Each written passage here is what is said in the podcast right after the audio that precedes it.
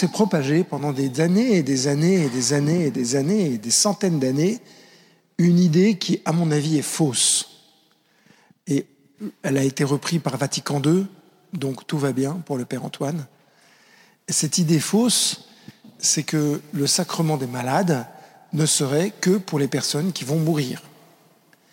Alors, ça a l'air de rien, mais cette idée qui s'est propagée, euh, elle a fait des dégâts, énormément de dégâts. Parce que du coup, quand un prêtre se promène dans les hôpitaux, quand on entre dans la chambre d'un malade et que les gens ne sont pas tellement pratiquants, eh ben, ils ont peur. Parce qu'ils se disent, oula, c'est la dernière marche. c'est vrai, je, je, blague pas, hein, quand je porte, quand j'entre dans les hôpitaux comme ça, euh, et, la première question que les, gens me posent, c'est euh, Mon père, euh, est-ce que c'est le médecin qui vous envoie? Vous voyez, le médecin ne peut plus rien faire, alors du coup, boum, on envoie le prêtre. Hein. Et ça, ça m'arrive souvent, hein, remarquer. Mais donc, je voudrais tordre le cou à cette idée. Le Seigneur n'est pas comme ça, les amis. ça, c'est une interprétation de l'Église. Non, le Seigneur, il veut qu'on soit heureux. S'il nous a fait naître, c'est pour qu'on soit heureux.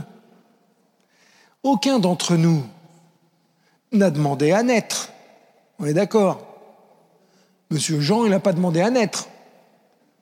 Emmanuel, elle n'a pas demandé à naître. c'est ma première revendication à mes parents. Je m'en souviendrai toute ma vie. Un jour, je les ai regardés comme ça. Un, jour où j'avais eu des sales notes à l'école, évidemment je les ai regardés, je leur dis, mais moi, je n'ai pas demandé à naître, hein, ce n'est pas mon problème. il y a là une vérité, une, vérité profonde. Voilà, après, après on peut s'asseoir. Et il y a là une vérité profonde, euh, c'est qu'il va falloir assumer cette vie. Ça a l'air de rien. Mais enfin, ça dure longtemps. Hein Quand vous prenez conscience que vous n'avez pas demandé à naître et que vous attaquez la vie avec des maladies, avec des, faiblesses, des fragilités, des difficultés, euh, c'est quand même pas facile à vivre tout de même. Et les plus conscients d'entre nous sont souvent ceux qui souffrent le plus. Quand vous n'êtes pas conscient, vous savez, il y a des gens qui sont comme ça. Hein il y a des gens, ils vivent une seconde après l'autre et alors ils se moquent pas mal de la seconde qui, vit, qui est après. Pour eux, ce qui est important, c'est maintenant. Et le reste, comme on dit en créole, mon pas d'envie. Sont, c'est pas leur problème. C'est pas leur problème. Voilà, ils vivent au jour le jour. Alors évidemment, ceux-là, ils ne se font pas beaucoup de soucis. Hein. Il y a une sorte de force là-dedans. Il n'empêche que cette vie, va falloir la traverser. Il va notamment falloir la traverser.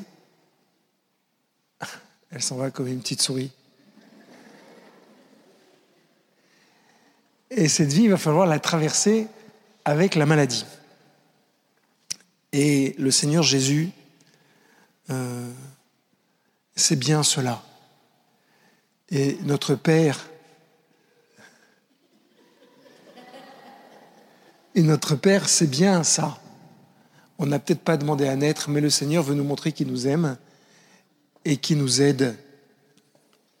Alors, le Seigneur sait bien qu'on est malade, qu'on peut être malade. Et une des choses qu'il va faire, c'est que il va nous, nous aider dans la maladie.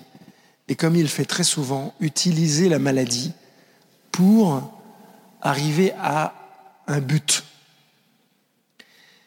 Parce que c'est vrai, quand vous avez euh, ceux parmi nous qui ont 95 ans et qui sont malades, euh, ok, d'accord, c'est pas génial, mais enfin quand même, il est temps d'aller voir le père, peut-être. mais quand vous regardez un enfant de 10 ans qui est malade, qui est très malade, ou un enfant d'un an, Moi, j'ai eu mon premier cancer à un an. Ça vous calme, hein? 54 ans, toujours vivant. C'est la mauvaise herbe, ça. Hein? Et premier cancer, un an. Qui dit mieux? Bon. Ben, il, faut, il faut vivre après avec ça. Quand vous êtes un enfant, quand vous êtes un bébé? Ah, quel est, le, quel, est, quel est le sens de la vie quand vous êtes malade et que vous êtes tout petit? Et franchement, moi, quand je grandissais, je me disais, vous savez, quand vous êtes à l'hôpital, vous passez toute votre jeunesse à l'hôpital, et toujours on vérifie si ça si ça redémarre pas. Vous savez, j'ai appris, mais dans ma chair la plus profonde, ce que c'était que d'attendre des résultats, des résultats d'examen. Et ma maman qui me disait, t'inquiète pas, mon chéri, tout va bien. mais j'avais aucune idée de ce que ça pourrait être quand tout va mal. Je souffrais pas beaucoup, j'avais un cancer de la peau, mais je souffrais pas tellement. Quand on est petit, vous savez, on ne se rend pas compte. Quand vous avez un an, vous pensez que c'est normal de vivre comme ça. Et c'est après les autres qui vous apprennent qu'on peut vivre autrement. Et donc, le Seigneur utilise ça. Utilise la maladie. Par exemple, une chose qu'il va faire, c'est que quand vous avez vraiment été malade, hein, je ne parle pas de ceux qui ont eu la grippe, non, je parle de ceux qui ont été malades, qui vont souvent à l'hôpital, qui vont souvent se faire perfuser, qui vont souvent vers les examens. Il y en a une, bonne trentaine là parmi nous. Eh ben, on rigole plus, on, on, se la, ramène pas trop, hein. En général, on parle pas très fort, Sauf, sauf pour parler de Dieu. on sait, on sait que la vie a un prix. Et ceux qui sont malades, en général, accordent une grande importance au moment, au temps, à l'instant. Et on en profite d'un rayon de soleil. Et on en profite d'une bonne rigolade avec un copain. C'est vrai. Parce qu'on ne sait pas combien de temps ça va durer, c'est aussi bête que ça. Ben, je pense que le Seigneur nous fait un grand cadeau parce que je pense que certains malades sont conscients plus que les autres de la beauté et de la grandeur de la vie. Je vous ai dit tout à l'heure, pour ceux qui étaient là, moi j'ai été profondément scandalisé il y a trois semaines, mais profondément scandalisé. Hein. Quand un député, j'ai entendu un député qui a proposé au Parlement que les personnes qui avaient plus de 80 ans, on, on ne paye pas leurs médicaments. on ne rembourse pas leurs médicaments. Intéressant. Alors on commence par les personnes qui ont 80 ans, puis après on va dire euh, bon bah tous ceux qui les prothèses de hanche ça coûte trop cher, alors on rembourse plus les prothèses de hanche. Puis après on va plus rembourser euh, les prothèses de genoux. Puis après on va pour ceux qui sont diabétiques, euh, bah, si tu as dépassé 70 ans on rembourse plus. Et ainsi de suite. Et puis alors on, on prend d'un côté de l'échelle, mais on va prendre de l'autre côté de l'échelle aussi. On va calculer l'espérance de vie qu'a un enfant. Oh, le petit Antoine, il a un an, il a un cancer. Bon, espérance de vie deux ans. Eh, quick. Non, mais c'est vrai. Tout ça pour que, soi-disant, les autres vivent plus heureux. Comme si quand on était moins sur la terre, on vivait plus heureux. Mais c'est quand même un truc qui est à mourir de rire, ça. Pardonnez-moi de rire dans ces occasions-là. Mais dans les années 70, à cause de différentes choses, notamment des guerres, euh, il, y a une une il y a eu les 30 glorieuses en France, il y a eu une industrialisation énorme et on a eu besoin d'employés, d'ouvriers notamment dans les usines Renault, Peugeot, Michelin et compagnie. Mais il n'y avait pas assez d'ouvriers en France. Qu'est-ce qu'on a fait? Et on les a cherchés où? En Algérie, en Chine, au Vietnam. Au Portugal, monsieur Jean. Et c'est comme ça qu'elle s'est fabriquée, la France, à ce moment-là. Puis après, il y a eu toute la vague Martinique, Créole, Martinique, euh, Guadeloupe, Guyane. Ben, il suffit d'aller en prison, hein, il y a que des Guyanais et des Martiniquais. Euh, et dans les hôpitaux, c'est pareil, il y a que des doudous. c'est vrai. Dans les hôpitaux, il y a 80% de doudous, vous avez remarqué? C'est parce que moi je pense qu'elles ont, elles, elles ont un cœur de mère. Elles ont, il y a quelque chose de plus euh, chez les Martiniquais, les Créoles et les Guyanais. Alors quand on a besoin des gens, eh ben, on va les chercher dans les autres pays, puis quand on n'a plus besoin, on ferme la porte, on les rejette. C'est quoi cet état d'esprit? Un, chrétien, un Français de, de pure souche, mais ça n'existe pas, ça n'a jamais existé. Regardez où est notre pays sur la carte. Notre pays, il est au croisement de plein de pays. On est le fruit euh, des gens qui sont montés du sud et des gens qui sont descendus du nord. Un Français de pure souche, ça n'existe absolument pas. C'est bizarre de dire ça. Comprenez les amis Alors je reviens à mon sujet. Du coup, le Seigneur, si vous voulez, n'est pas indifférent à nos maladies, n'est pas indifférent à, à ce qu'on a à vivre. Autre chose que la maladie nous fait voir, il me semble, c'est la mort.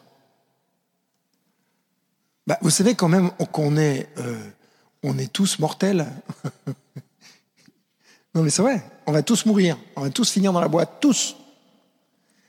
Une chose qui me fait rigoler, moi, quand, quand de temps en temps, je vais euh, dans la rue, là, quand je suis trop fatigué, je vais dans la rue pour rigoler un petit coup, et je vois les jeunes en trottinette, en, scooter, sans rire, hein, quand vous les regardez, on se dirait des immortels.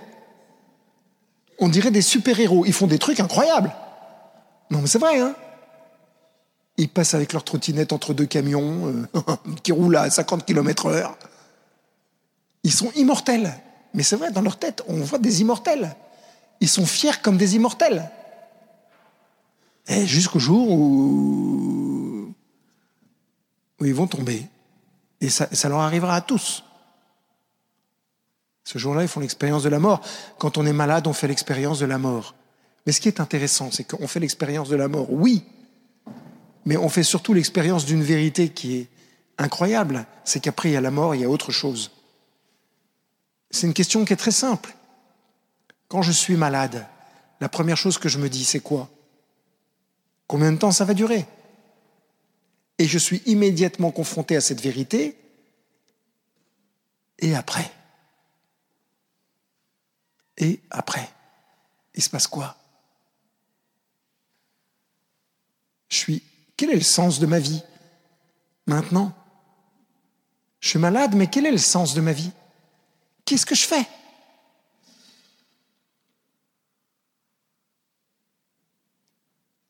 Ben, je sais pas. Vous avez envie de faire quoi? Parce qu'il y en a qui vont mourir bientôt. Hein non mais c'est vrai, on va tous mourir. Mais il y en a qui vont mourir plus vite que d'autres, a priori. mais vous auriez aimé avoir fait quoi jusqu'à votre mort? Hein, monsieur Jean? Imaginez, votre mort, c'est dans une semaine. Bon, mis à part euh, boire un bon coup avec le Père Antoine. Non, mais c'est une question très importante. Je rigole comme ça. Mais vous auriez aimé avoir fait quoi? Qu'est-ce que vous auriez aimé avoir fait? Vous voudriez faire quoi? Et même, vous savez, cette question, je ne vous la pose pas au hasard. Hein. C'est le grand Saint Ignace de Loyola qui la pose pour nous aider à discerner ce que l'Esprit Saint veut dans nos vies. Et le grand Ignace dit, Imagine que tu vas mourir ce soir. Alors, tu veux faire quoi? Hein, Emmanuel, tu fais quoi? Ce soir, tu meurs, tu fais quoi? Hein?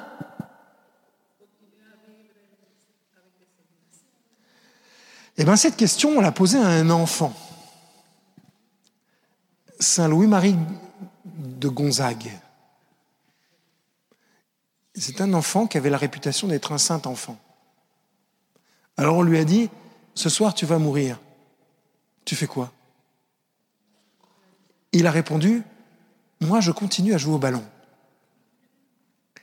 Elle est très belle cette réponse parce qu'elle montre que en fait, il était juste en train de faire ce que le Seigneur lui demandait de faire, à savoir jouer au ballon.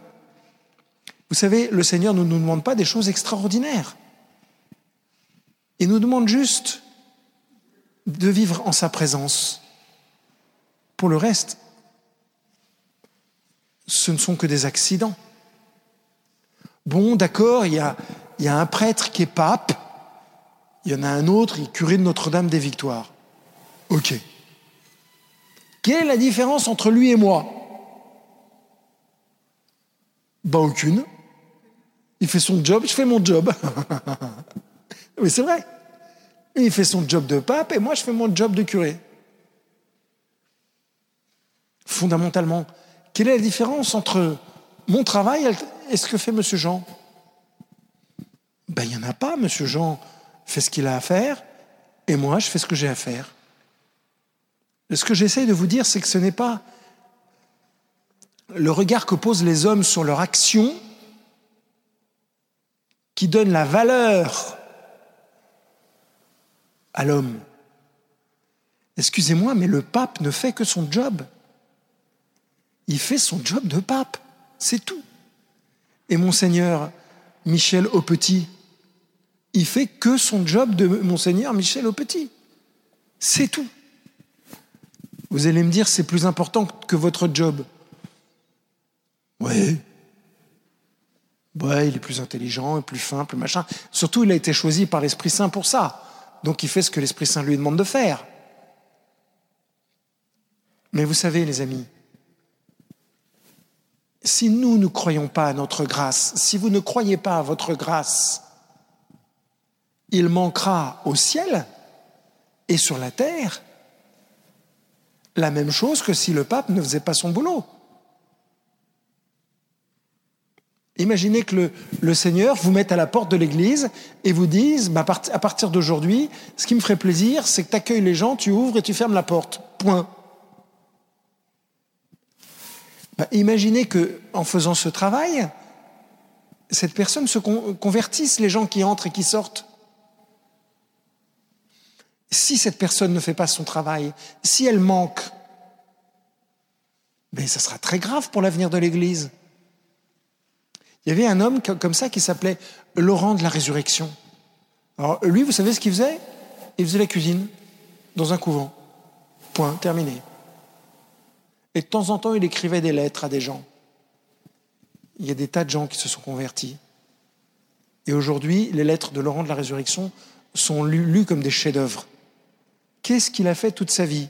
La cuisine. Aller à l'office, obéir à son Père supérieur? C'est tout. Ce que le Seigneur nous demande, c'est juste à notre place.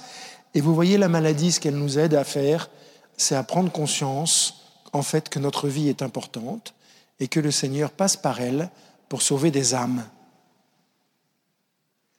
Et c'est pour ça qu'il ne faut pas gâcher la vie. Et je vais dire, il ne faut pas gâcher la maladie. Et je ne sais pas si je me fais bien comprendre. Mais imaginez que vous ayez un petit peu d'arthrose, comme, comme certaines personnes que je connais bien. Et imaginez que le Seigneur ait décidé de ne pas guérir votre arthrose. Bah, si vous offrez votre arthrose pour la conversion de quelqu'un, vous ne perdez pas votre temps. C'est gagné, c'est tout bénef. Mais si vous ne l'offrez pas, bah, vous perdez votre temps. Vous comprenez ce que je veux dire? Ne perdons pas notre temps avec nos maladies. Nos maladies, c'est un capital extraordinaire. D'accord, on pourrait se plaindre, on pourrait pleurer, on pourrait crier oui, oui, oui, et puis on voudrait qu'on s'occupe de nous, etc., etc., etc. D'accord. Je vais en parler après. Le Seigneur va s'occuper de nous. Bon, mais il y en a qui ne sont pas guéris par le Seigneur. À mon avis, c'est parce que eux, ils sont choisis. Ils sont choisis pour être crucifiés avec Jésus et pour porter encore plus de fruits. C'est la raison pour laquelle il y en a certains d'entre nous qui continuent à porter leur maladie. Mais à vous qui êtes malade et qui portez votre maladie, et si le Seigneur ne vous a pas encore guéri, d'abord continuez à demander la guérison parce que peut-être qu'elle vient, et ensuite ne gâchez pas le temps. À chaque fois que vous ressentez votre mal, poum, tout de suite, ayez un réflexe automatique, priez pour quelqu'un. Priez pour la conversion de quelqu'un. Priez pour la guérison de quelqu'un. Vous allez voir, ça change la journée. Au lieu de glaudiquer dans la rue en disant Oh Seigneur, je vieillis, je vieillis. Vous glaudiquez toujours dans la rue, mais Oh Seigneur, je sauve des gens, je sauve des gens, je sauve des gens. Franchement, c'est pas pareil. Ne gâchons pas la maladie. Ne gâchons pas la maladie. Alors maintenant, le Christ, vous savez, c'est un vrai médecin. Est-ce que vous savez en pourcentage dans la vie du Christ ce que représente le temps où il guérit les malades? Alors j'appelle guérison des malades, je te guéris, boum, guérison, d'accord? Euh, T'es aveugle, boum, t'es plus, plus aveugle. Ça marche? C'est comme ça qu'il fait. Hein pas si vous avez remarqué. L'autre, il vient, il pleure. Euh, que veux-tu que je fasse pour toi? Seigneur, que je vois, boum, il voit. C'est ça que j'appelle guérison. On est d'accord? Bon, est-ce que vous savez ce que ça représente comme temps dans le ministère de Jésus? Dans le temps. Ça représente un quart de son temps. Un quart de son temps. Pendant 25% de son temps, il guérit les gens. Quand même, euh, je ne sais pas si vous avez pris conscience du truc. Moi, très franchement, les amis, j'ai pris conscience de ça il y a à peu près six mois. Je me suis dit, toi, t'es prêtre, comme Jésus. Jésus, il guérit les gens 25% de son temps. En gros, qu'est-ce que tu fais? Non, mais à quoi tu joues? D'accord, tu parles de Dieu. Mais Jésus, il ne parle pas de Dieu 100% de son temps. Il y en a 25% où il guérit les malades. Faut changer absolument d'état d'esprit. faut que tu changes ta façon de faire dans ton église. Boum, 25% du temps pour les malades, comme Jésus. Il n'y a pas de question à se poser. si tu veux faire comme Jésus, 25% du temps pour les malades, terminé. Ah oui, d'accord Seigneur, mais enfin, t'es gentil. Toi, t'es Jésus, moi, je suis que moi. Et là, Jésus me dit, mais comme moi, tu transformes le pain et le vin comme moi, tu pardonnes les péchés. Et puis que je sache, c'est pas toi qui guéris, hein Vous avez remarqué ça, les amis? Est-ce qu'il y en a qui sont médecins ici? Non, il n'y a pas de médecin. Vous savez que c'est pas le médecin qui guérit? Non, mais réfléchissez 4 secondes. Vous êtes malade, vous avez la grippe. Qu'est-ce qui se passe? Vous allez chez le médecin. Le médecin, il vous dit Père Antoine, tu as la grippe. Ok, je m'en doutais un peu quand même. Bon, on y va pour avoir l'ordonnance, pour ensuite aller à la pharmacie, et puis on ne sait jamais, peut-être qu'il va détecter un truc. Mais est-ce que c'est lui qui guérit la grippe du Père Antoine? Non. Est-ce que c'est les médicaments qui guérissent? Les médicaments qui guérissent les médicaments, ils soignent. Ils guérissent pas. Le Toubib, il nous aide à guérir, mais il guérit pas. Il nous aide à nous soigner. Il participe aux soins, mais il guérit pas. Mais vous savez comment on dit celui qui soigne en latin? Ça s'appelle un curé.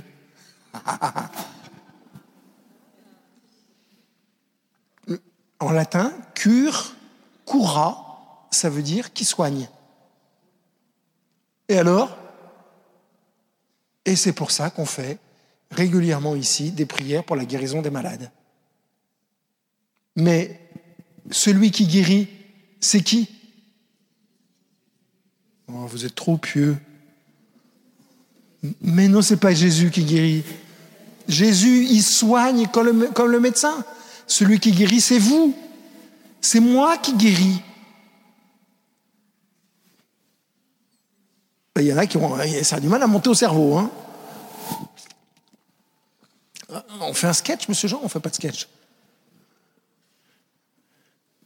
Imaginez les malades. Imaginez les malades, d'accord?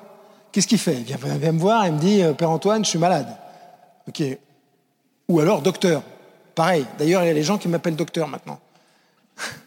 C'est vrai, authentique. Ou papa. Les enfants m'appellent papa. Bon, bref. Qu'est-ce qu'il fait? Il vient me voir et il me dit euh, Je suis malade. Alors, si je suis médecin, je lui dis bah, Prends deux doliprane de, et puis, euh, je sais pas quoi, moi, de Lacville ou je sais pas quoi. Euh, il va dire Oui, d'accord. Et puis ensuite, il va partir avec son ordonnance, il va aller à la pharmacie, il va manger. Il va se foutre au lit. Oui, non, il se, met, se met pas beaucoup au lit, monsieur Jean. Mais qui est-ce qui va guérir? C'est pas moi. Enfin, je fais rien pour qu'il guérisse à l'intérieur. Est-ce que c'est les médicaments? Ben non, les médicaments, ils sont là. Euh, Salut, je suis médicament. Euh, je bientôt aller dans ta bouche. Euh, je, vais, je, vais, je, vais, je vais agir sur ton corps. Mais fondamentalement, c'est pas les médicaments qui guérissent. C'est pas le médecin qui guérit. Il ne fait que soigner. Celui qui guérit, c'est lui. Et c'est pourquoi c'est tellement important, quand on est malade, de décider ou non si on veut guérir. Ben ouais. Faut tomber sur le bon médecin. Ouais, oh, vous savez, ils font ce qu'ils peuvent, les médecins. non, mais c'est vrai. Ils font ce qu'ils peuvent, les médecins. Oui, oui, alors on a, c'est comme Dieu, on a une idée de ce que devrait être le bon médecin. Mais vous savez, les médecins, ils voient combien de personnes dans la journée? 15, 20, 25. Ils font ce qu'ils peuvent, le mieux possible. Je, l'ai choqué, monsieur Jean. Non, non, non. Euh, après, après, après. Les médecins, ils font ce qu'ils peuvent. Et, ce qui est important, au fond, c'est d'accepter de guérir, nous, de, de, se prendre en main et de dire, bah oui, je vais guérir, je vais tout faire pour guérir. Donc, si, si le médecin est pas bon, je vais en voir un autre. Si les médicaments sont pas bons, je vais en manger d'autres. Et puis, si je suis, euh, si les médecins ont fait tout ce qu'ils avaient à faire et que les médicaments ont fait tout ce qu'ils avaient à faire, eh ben, je vais à l'église et je demande au curé de, de m'imposer les mains pour que je reçoive l'onction des malades et que ce soit le Seigneur qui me guérit ce, voilà, enfin qui me soigne. Et c'est pour ça que je vous disais tout à l'heure, ce qui est important au fond, pour nous, c'est de recevoir ce que le Seigneur veut pour nous. Le Christ, lui, ne cesse d'être compatissant vis-à-vis des malades.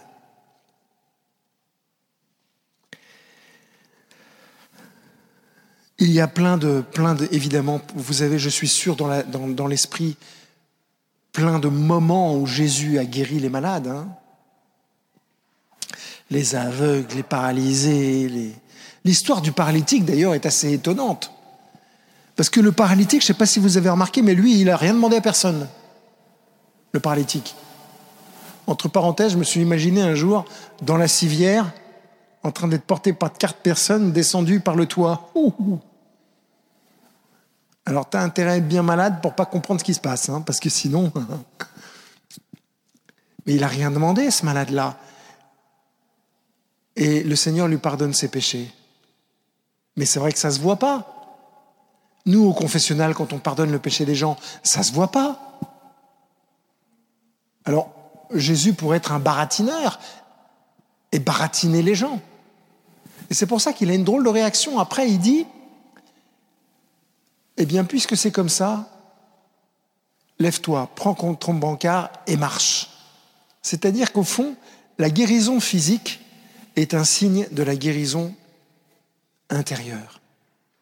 Vous voyez? Et vous avez remarqué un tout petit détail dans cet évangile, moi qui m'a toujours étonné. Il dit, lève-toi, prends ton brancard et marche. Mais attendez, imaginez que vous êtes dans un brancard. D'accord, vous y êtes? Bon, imaginez que Jésus vous guérisse. Ça va, vous y êtes? Vous imaginez euh, un barbu, euh, type sémite, euh, avec une djellaba, etc., et qui vous dit en araméen, lève-toi et marche. Bon, alors vous vous levez, vous emportez votre brancard, franchement. Moi, s'il y a bien un truc que je lui laisse, hein, c'est le brancard. ben non, mais vous êtes guéri, plus besoin de brancard. Enfin, le jour où le Seigneur me guérira de, mes maladies, Dieu, euh, s'il y a bien une chose que je ferai en premier, c'est prendre ma paire de lunettes à 800 euros et ça vaut une, blinde, hein, les, les, verres de lunettes. Pourtant, j'ai pris le moins cher. Mais alors, il y a tellement de corrections. Et boum, je l'envoie balader, hein, avec un certain bonheur. Vous n'allez pas vivre avec, avec vos béquilles dans votre salon hein, quand vous avez été guéri. Mais pourquoi le Seigneur fait ça? Parce qu'il veut qu'on se rappelle d'où on vient. Il veut qu'on se rappelle, le Seigneur. Donc le Seigneur, il est prêt à nous guérir tous. D'ailleurs, il le dit, hein. Il le dit. Faut que je retrouve la référence. il le dit, et il les guérissait tous. Je crois que c'est Marc 6, mais je ne suis pas sûr.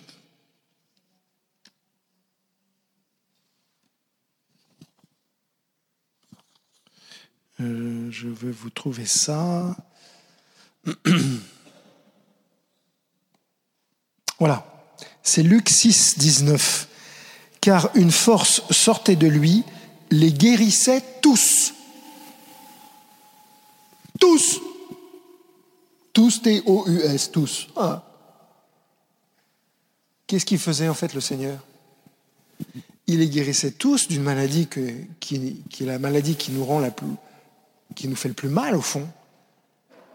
C'est notre cœur. Nous avons un cœur qui a tant de mal à aimer. On a tant de mal à se regarder avec bienveillance, on a tant de mal à pardonner. On est tellement blessé dans notre cœur. On aimerait tellement aimer mieux, aimer plus, aimer de façon ajustée à chacun. On est blessé. En fait, souvent, on aime les autres comme on aimerait bien qu'ils nous aiment. Au lieu de se demander comment est-ce que l'autre voudrait être aimé. Eh bien, de ça, le Seigneur veut nous guérir. Comment est-ce qu'il faut faire?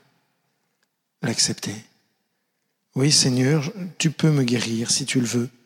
C'est ce qu'on a vécu tout à l'heure. Et c'est pour ça qu'il y a des guérisons. Si tu veux, Seigneur, tu peux me guérir. Bien sûr, je le veux, sois guéri. Il les guérit tous. Rien n'est impossible à Dieu. C'est nous qui mettons la limite de la possibilité. Mais pour le Seigneur, rien n'est impossible. Alors il fait des gestes parfois étonnants. Parfois, il demande aux malades de croire. il demande aux malades de dire je crois. Mais parfois, il demande rien aux malades. La femme qui perdait du sang, elle touche juste son manteau et elle est guérie.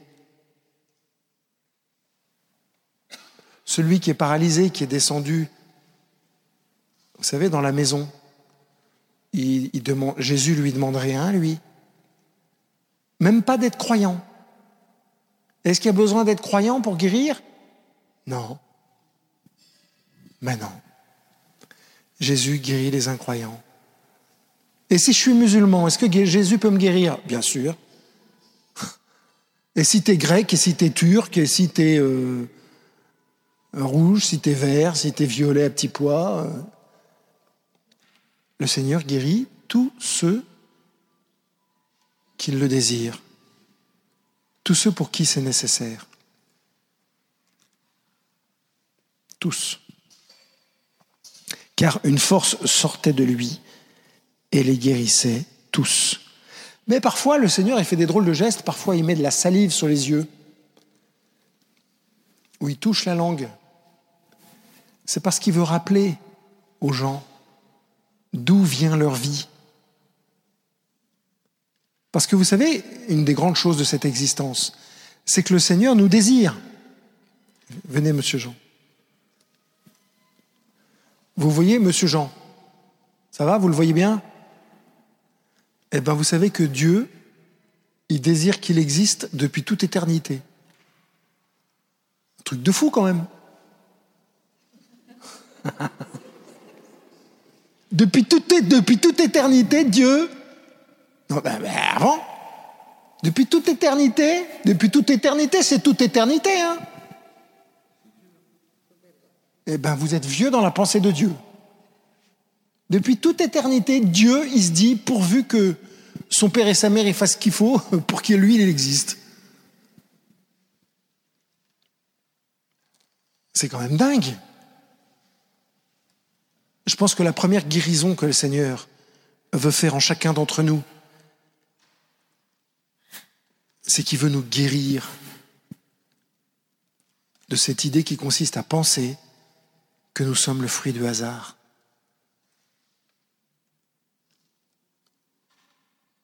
Ne me regardez pas avec cette tête, vous n'êtes pas le fruit du hasard, madame. Vous avez été voulu par Dieu. Alors il y en a qui disent, oui, mais quand même, mon père et ma mère, ils sont pour quelque chose. Oui, c'est un accident. Un accident. Ça fait rigoler quand même. Bah oui, parce qu'on sait comment ça se passe. Il y en a, il y en a où, où ils se sont aimés très très fort, et puis il y en a où ils se sont pas aimés très très fort, mais ils avaient besoin de, s'unir, et puis c'est tout. Résultat des courses, monsieur Jean. non mais c'est vrai, parfois on naît, alors qu'au fond, on n'aurait pas dû naître si ça avait été simplement le hasard. Le hasard ne produit que le chaos. Non, mais pour arriver à la perfection de Monsieur Jean, vous avez jamais pensé à ça? Pour arriver à, cet être-là parfait, vous allez me dire, il n'est pas parfait. Bah, attendez, ça veut dire quoi parfait? Il est parfait en lui-même. Alors pour certains, il a un nez trop long, euh, pour d'autres, il est plus petit. Euh, mais on s'en fout, là. Pardon, on s'en fiche. La bonne longueur pour les jambes, c'est quand les pieds touchent par terre. non, mais c'est vrai. Il est parfait. Dieu l'a voulu. Pourquoi Dieu l'a voulu? Ben, Il l'aime. Dieu vous aime, monsieur Jean. Eh bien, le Seigneur veut nous guérir de cette impression qu'on a de ne pas, être aimé, d'être né par hasard, d'être une sorte d'accident. Nous ne sommes pas le fruit d'un accident. Nous sommes le fruit de la volonté de Dieu qui utilise, qui a utilisé nos parents pour qu'on naisse. C'est tout. C'est tout. C'est quand même fantastique. Et pourquoi faire? Ben Simplement pour qu'on ait la, la gloire de Dieu à l'intérieur de nous et pour qu'on fasse du bien. Alors vous comprenez que forcément, du coup, Dieu, il a quand même vachement investi. Parce que depuis toute éternité, il pense à Monsieur Jean, mais pas que à Monsieur Jean.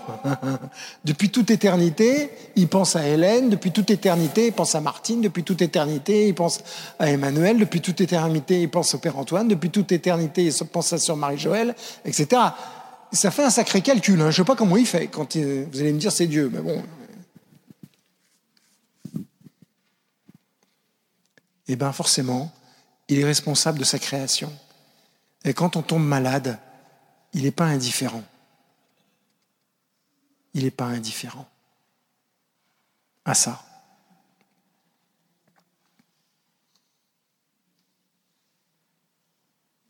Alors du coup, qu'est-ce que le Seigneur nous fait?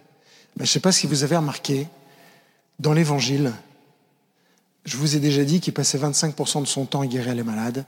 Du coup, quand les disciples ils vont être fin cuits, je veux dire, ils vont être prêts, hein, au bout de trois ans, qu'est-ce qu'il va leur dire aux disciples, aux apôtres?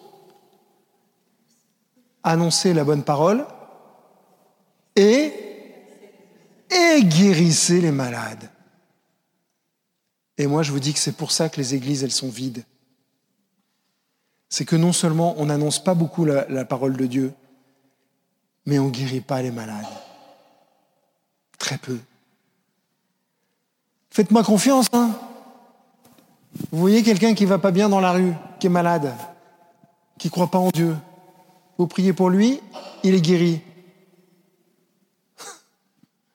il y a une chose qu'il va faire, c'est qu'il va revenir à l'église pour savoir comment ça s'est passé et pourquoi il a été guéri. Et moi, je peux vous dire que c'est un sacré témoignage, mais vraiment un sacré témoignage. Nous, ici, on en voit des tas, des gens qui guérissent. Tout le temps, tout le temps, tout le temps, tout le temps. Simplement parce que d'autres personnes ont prié pour eux. Mais tout le temps. Je donnais des témoignages tout à l'heure, mais il nous en arrive tout le temps. Et puis, si vous ne me croyez pas, moi, lisez les, lisez les ex-votos qui sont sur les murs. Il y en a 37 000. De quoi ils parlent, les ex-votos, chers frères et sœurs? Non mais allez voir. C'est pas compliqué, regardez. Au pif. J'étais aveugle, tout espoir de guérison semblait m'être enlevé. J'ai recouvré subitement la vue en recevant la, Sainte Communion à la suite d'une neuvaine.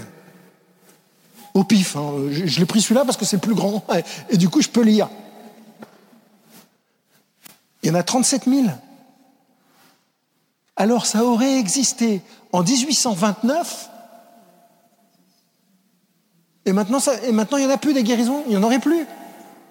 Euh, Jésus aurait dit à ses apôtres, allez annoncer la bonne nouvelle et guérissez les malades. Et puis toi, Père Antoine, euh, bah débrouille-toi, mais ça ne te concerne pas. ça tient pas l'eau. C'est pas possible une chose pareille. Regardez tout. Est-ce que ça concerne les saints? Ben, Je peux vous dire que la preuve que non. On est tous, tous, tous appelés à annoncer la bonne nouvelle et à guérir les malades. Tous. Ce n'est pas que les prêtres et les bonnes sœurs. Hein. Vous, si vous pensez que le Seigneur vous appelle à ce ministère de guérison des malades, allez dans la rue annoncer la bonne nouvelle et guérissez les malades. C'est pas compliqué. Vous priez sur eux, posez la main là comme ça, ou vous la mettez au-dessus, puis vous priez Jésus. C'est Jésus qui guérit ou pas. Mais ça, ce n'est pas votre problème.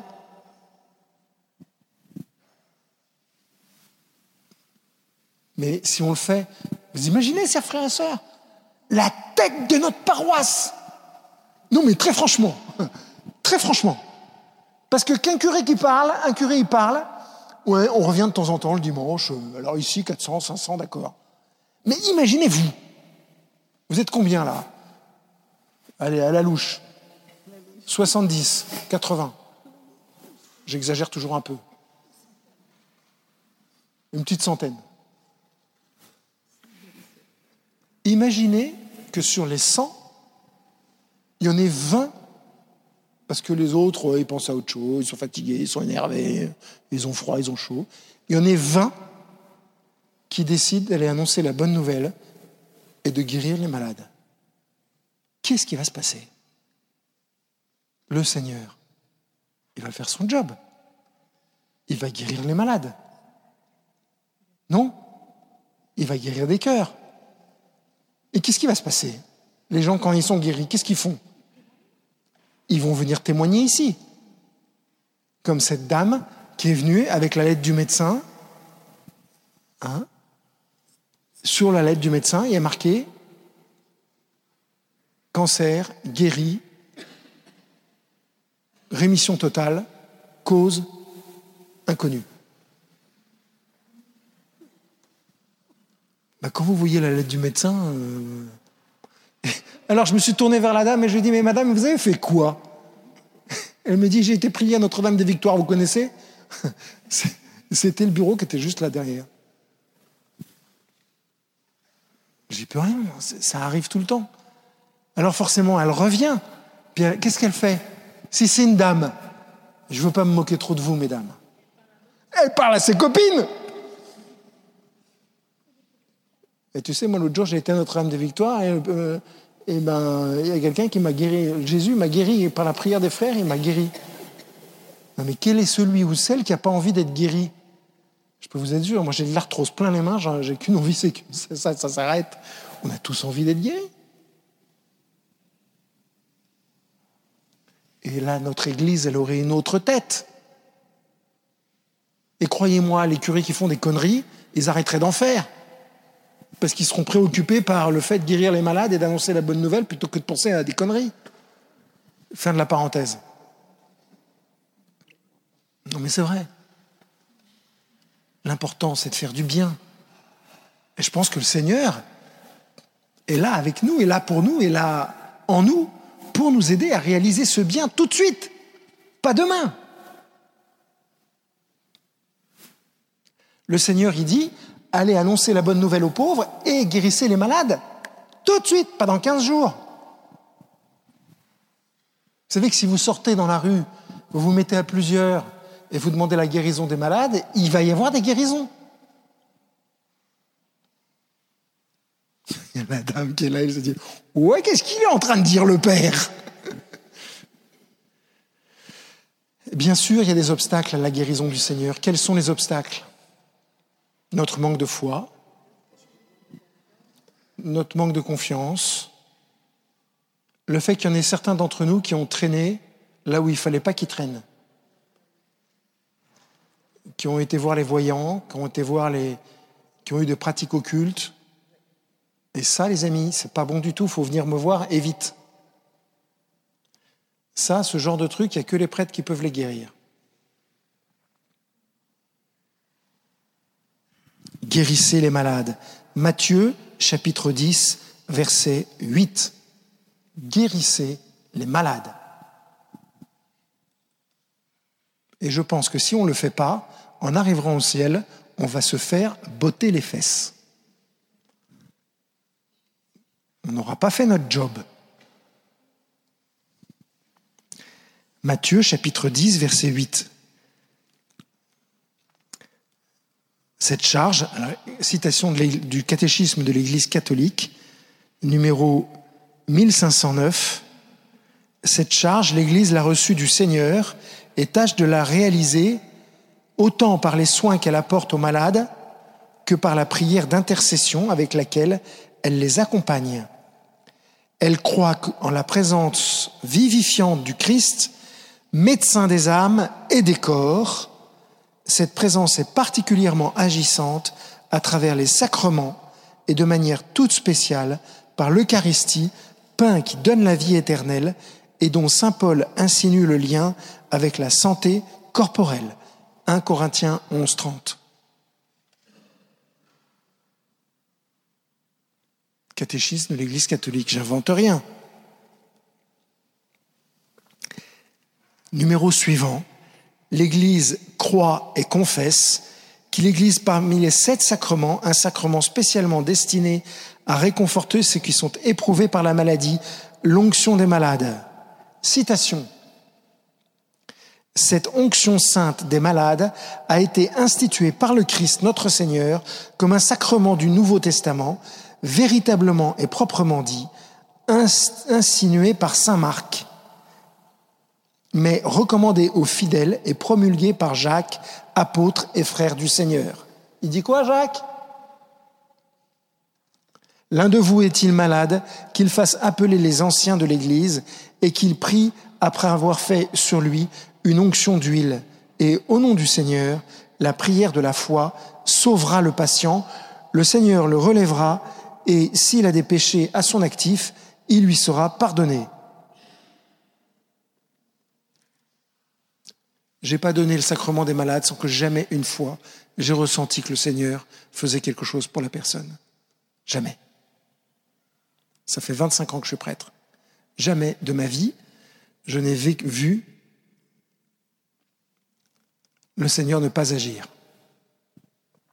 Sacrement des malades, Qu'est-ce qu'il faut pour le recevoir Être malade? C'est sûr que si vous êtes en rémission, vous pouvez attendre. Si vous avez la grippe, un doliprane et un peu de vitamine C. Mais si vous êtes malade, une maladie qui vous empêche de vivre, qui vous empêche de paisible, et là, et là, tout est possible. Même la grippe à un certain degré, c'est une maladie qui, qui, peut être suffisante pour appeler le médecin. Je me souviens d'une femme qui priait pour les malades. Et un jour, il y a un enfant qui vient la voir, et donc elle l'interroge et lui dit Qu'est-ce qui se passe? Et l'autre lui dit Je suis myope. Et la femme qui commandait la prière pour la guérison des malades se dit en elle-même Enfin, Seigneur, tu vas pas quand même te déplacer pour un. Il suffit qu'il aille voir sien et il lui donnera des lunettes. Sauf qu'on est en Afrique, au centre de l'Afrique, et qu'à cet endroit-là, il n'y a pas d'occulte, il n'y a pas d'ophtalmo, il n'y a pas de marchand de lunettes. Et donc le Seigneur va guérir cet enfant atteint de myopie, tout simplement. Vous voyez, le Seigneur est extrêmement simple. Est-ce qu'il faut qu'on soit sûr qu'il va nous guérir pour être guéri? Non, la certitude, elle vient après. Je l'ai dit tout à l'heure. Quand deux fiancés s'embrassent pour la première fois, ils ne sont pas sûrs qu'ils vont se marier. Oui, sauf les filles, je sais.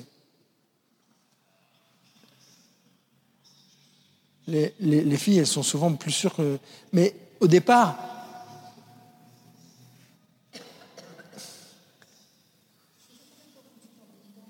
jetez ce truc par la fenêtre.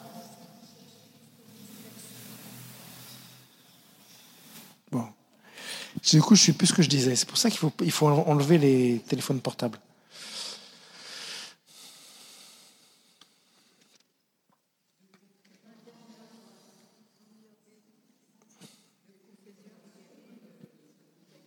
Alors, je vais vous raconter une histoire qui m'est arrivée il y a deux ans. Mais c'est juste une illustration pour le sacrement des malades. Vous savez qu'ici, à la basilique, on donne le sacrement des malades trois fois dans l'année, qu'à chaque fois, il y a une vingtaine de personnes qui le reçoivent. Bon. Cette fois-ci, c'est une femme qui m'appelle, qui a une embolie pulmonaire. Donc, je débarque à l'hôpital et euh, le médecin me dit, soit elle redémarre euh, d'ici demain, soit toute sa vie, elle devrait être avec une machine. Très bien. Euh, on commence à prier. Et puis, bêtement, je note l'heure euh, à laquelle on a commencé la prière des malades dans la chambre. Donc, on fait la prière des malades dans la chambre. Il était 14h35. 14h35, on fait la prière des malades. Le soir, après la prière, on rentre. Et puis, par acquis de conscience, je ne sais pas pourquoi, euh, je me dis, ben tiens, il faudrait retourner dans cet hôpital pour voir cette femme. Et donc, c'est avec mon frère, on retourne dans cet hôpital voir cette femme. Et mon frère Charles, il me dit, mais c'est marrant, je viens de discuter avec le médecin, regarde, regarde l'encéphalogramme. Et donc, on regarde je regarde l'encéphalogramme, je dis, bah oui, alors je vois pas ce qu'il y a de, de changé. Il me dit, regarde l'heure. Je regarde l'heure et l'encéphalogramme. À 14h35, l'encéphalogramme, il s'est mis à redémarrer. Le truc de l'encéphalogramme s'est remis à démarrer. C'est marqué, c'était marqué sur le papier. J'aurais dû le garder euh, pour vous le montrer. On s'est regardé avec mon frère, on s'est dit, mais Dieu est grand. Il a guéri cette femme par le sacrement des malades. Pourquoi? Je ne sais pas. Et cette femme, c'est ma mère.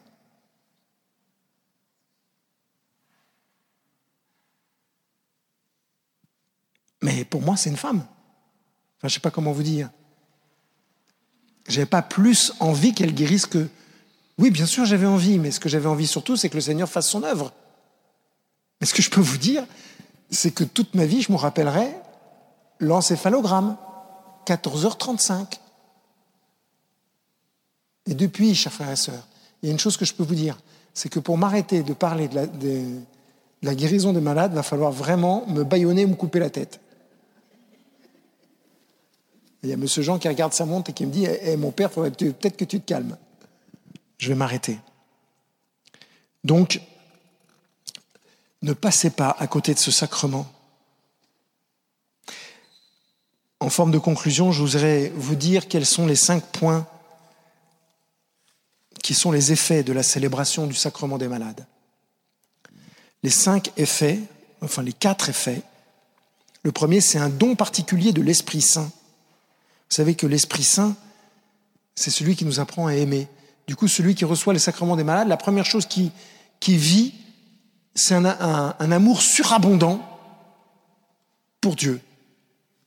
Et puis, ce qu'il vit aussi, c'est que ses péchés lui sont remis.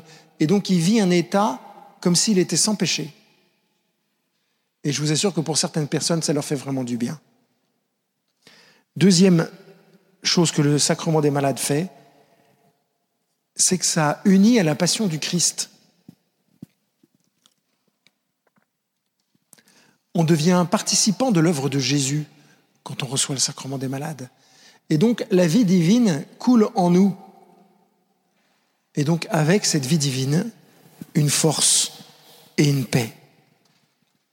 Le troisième point, qui est un effet du sacrement des malades, c'est une grâce ecclésiale en, célébrant ce sacrement, les malades sont associés à l'Église d'une façon, aux autres personnes de l'Église, d'une façon toute particulière. On n'est plus les uns à côté des autres, posés sur un banc, mais on devient des frères et sœurs. Et pas à la manière des biknites, hein, qui, qui au fond euh, n'attendent qu'une chose, c'est un certain plaisir, qui forcément n'arrive jamais une plénitude qui n'arrive jamais. Non, mais comme des frères et sœurs qui se savent pécheurs et pauvres. Ben, ce sacrement des malades, elle nous unit les uns aux autres, même si au départ on ne se serait pas choisi. Et enfin, le sacrement des malades nous prépare à mourir. Le sacrement des malades nous prépare à mourir, nous apprend qu'il y a une fin et que c'est pas grave, que c'est qu'une porte. Et qu'au fond, on est fait pour la vie éternelle. Mais la meilleure preuve qu'on est fait pour la vie éternelle, il me semble, mais il y en a d'autres, c'est que justement, cette vie éternelle, on la désire très profondément. On ne pourrait pas désirer quelque chose qu'on ne connaîtrait pas déjà. Comment voulez-vous désirer de, de, conduire une Ferrari si vous ne savez pas que les Ferrari existent? Et si vous ne savez pas comment ça se conduit, vous ne désirez pas conduire une Ferrari. Imaginez que vous désiriez monter à cheval, mais si vous ne savez pas que les chevaux existent, et si vous ne savez pas que c'est bien de monter à cheval, vous ne pouvez pas désirer monter à cheval. Je vais prendre un exemple encore plus simple. Imaginez que vous désireriez faire de la trottinette. D'accord? Si vous ne savez pas que la trottinette, c'est sympa, si vous ne savez pas que ça existe, ben vous n'en faites pas. Vous ne le désirez pas. Ben c'est pareil pour le ciel. Au fond, si dans notre cœur on désire le ciel, si on désire l'immortalité, et si la mort, nous est tellement violente, nous est tellement va tellement contre ce qu'on désire, eh ben, c'est parce qu'on n'est pas fait pour ça, tout simplement. Tout simplement. C'est parce qu'au fond de nous, on est fait pour l'éternité. Tout simplement. Et d'ailleurs, vous pouvez faire un petit exercice. Il faut que je m'arrête. Vous pouvez faire un petit, un petit exercice. Là, je m'adresse surtout à ceux qui ont dépassé 60 ans. Les autres, Faites un petit exercice. Vous vous mettez à prier.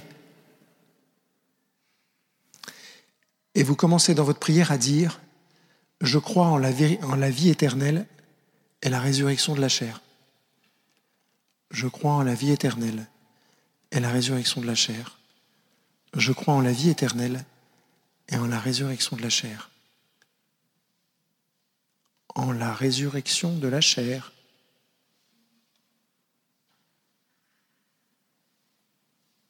À ce moment-là, il y a une sorte de paix qui va s'installer et même une sorte de joie. Peut-être qu'un jour vous avez perdu votre mari et vous avez perdu votre femme et ça vous blesse très profondément le cœur. Et tout d'un coup, vous vous mettez à prier, je crois en la résurrection de la chair, en la vie éternelle.